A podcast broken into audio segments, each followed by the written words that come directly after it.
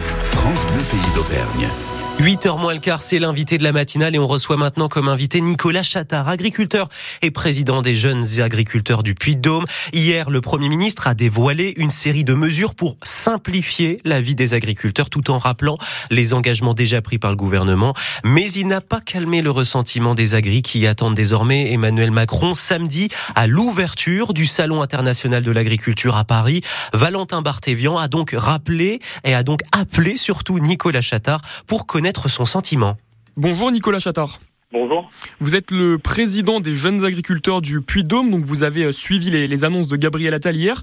Qu'est-ce que vous avez pensé de ces annonces? Alors elles sont quand même euh, incomplètes. Euh, il manque beaucoup de choses, des mesures concrètes aujourd'hui, c'est ce qu'on demandait, et rapides surtout. On peut souligner quand même des efforts qui ont été faits sur certains points, mais il reste encore énormément de sujets et de modalités à vérifier euh, et que les applications euh, soient réellement euh, réalisées sur, sur le terrain. Donc pour vous, c'est encore loin d'être suffisant? Oui, nous, c'est encore loin d'être suffisant. Il faut surveiller la rédaction de tout ça, puisque beaucoup de choses doivent passer par l'écriture de loi aujourd'hui, et on voudrait pas être perdu dans, dans un temps long. En fait, on voudrait pas qu'on nous noie un petit peu là-dedans.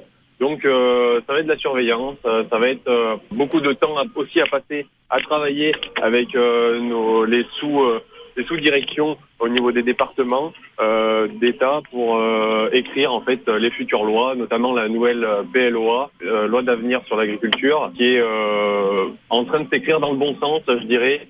Mais voilà, faut faut mettre toutes les chances de notre côté pour qu'on ait des choses qui correspondent à ce que l'on demande. Oui, justement, Gabriel Attal a annoncé un, nouveau texte de loi Egalim d'ici l'été 2024. C'est une belle avancée, ça, finalement, non? C'est une belle avancée, oui. On espère que ça permettra de euh, d'éviter euh, tous les trous qui étaient euh, présents dans la raquette aujourd'hui et qui évitaient en fait aux distributeurs de respecter cette loi Egalim. Et aujourd'hui, on veut vraiment que ça qu'elle soit complète cette nouvelle loi. Donc, si, si on vous comprend, vous attendez en fait plus d'actions concrètes finalement? Oui, c'est exactement ça. Euh, c'est-à-dire que, par exemple, euh, je prends l'exemple du, euh, du financement de l'aide de 150 millions d'euros pour les aides bovines. C'est quelque chose qu'on nous annonce pour 2025. Ce n'est pas du tout entendable. On veut des choses concrètes, rapides, avec des retours rapides sur les exploitations. Il y a des besoins financiers qui sont présents et surtout des besoins rapides des agriculteurs. Sinon, ils vont se lasser et, euh, et tout simplement euh, ne pas du tout être satisfait de, de ce qu'annonce l'État. Hum, donc finalement, il y a une petite satisfaction, mais toujours un peu de méfiance. Oui, voilà, ça reste de la méfiance. Ça fait des années qu'on on se mobilise. On a été endormi depuis des années avec des petites mesurettes, euh, avec des enveloppes par-ci par-là. Et au final, ça paraît être des gros chiffres. Euh, je vous prends l'exemple des bovins, 150 millions d'euros. Effectivement, ça peut paraître un gros chiffre. Sauf que divisé par le nombre de bêtes, euh, ça représente rien du tout. Euh, et divisé du coup par le nombre d'agriculteurs, euh, c'est presque peanuts sur une exploitation. Justement, là, après ces annonces, quelle est la situation? Vous restez encore mobilisés?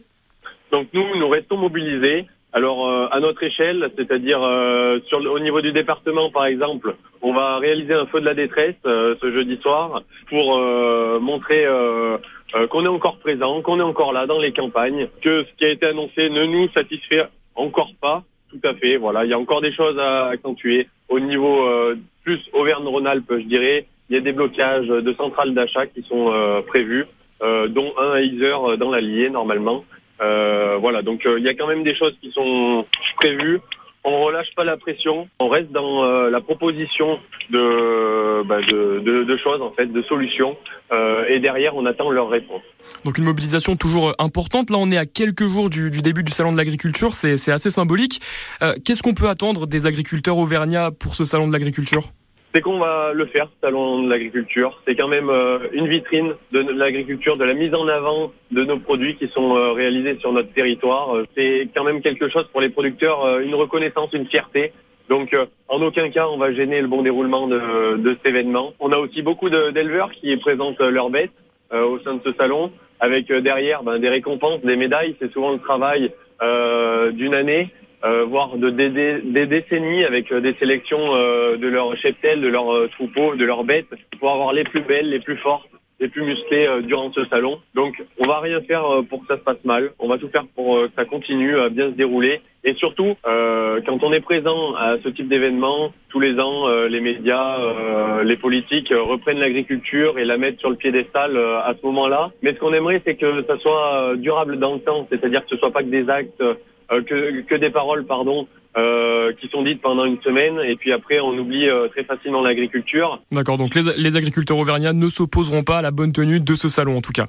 Non, non, euh, on n'a aucun intérêt. C'est quand même euh, la réussite d'une année. C'est une fierté d'avoir euh, des plaques de concours premier, deuxième, troisième, et j'en passe, qui sont affichées après sur sur leurs étables.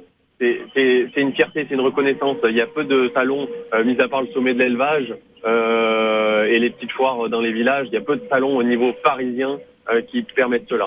Très bien. Merci Nicolas Chattard d'avoir répondu à nos questions. C'était avec plaisir. Bonne journée. Bonne journée. Merci Valentin Barthévian pour cette interview qui se retrouve dès maintenant sur francebleu.fr et l'appli France Bleu. France Bleu Pays d'Auvergne vous souhaite une belle journée.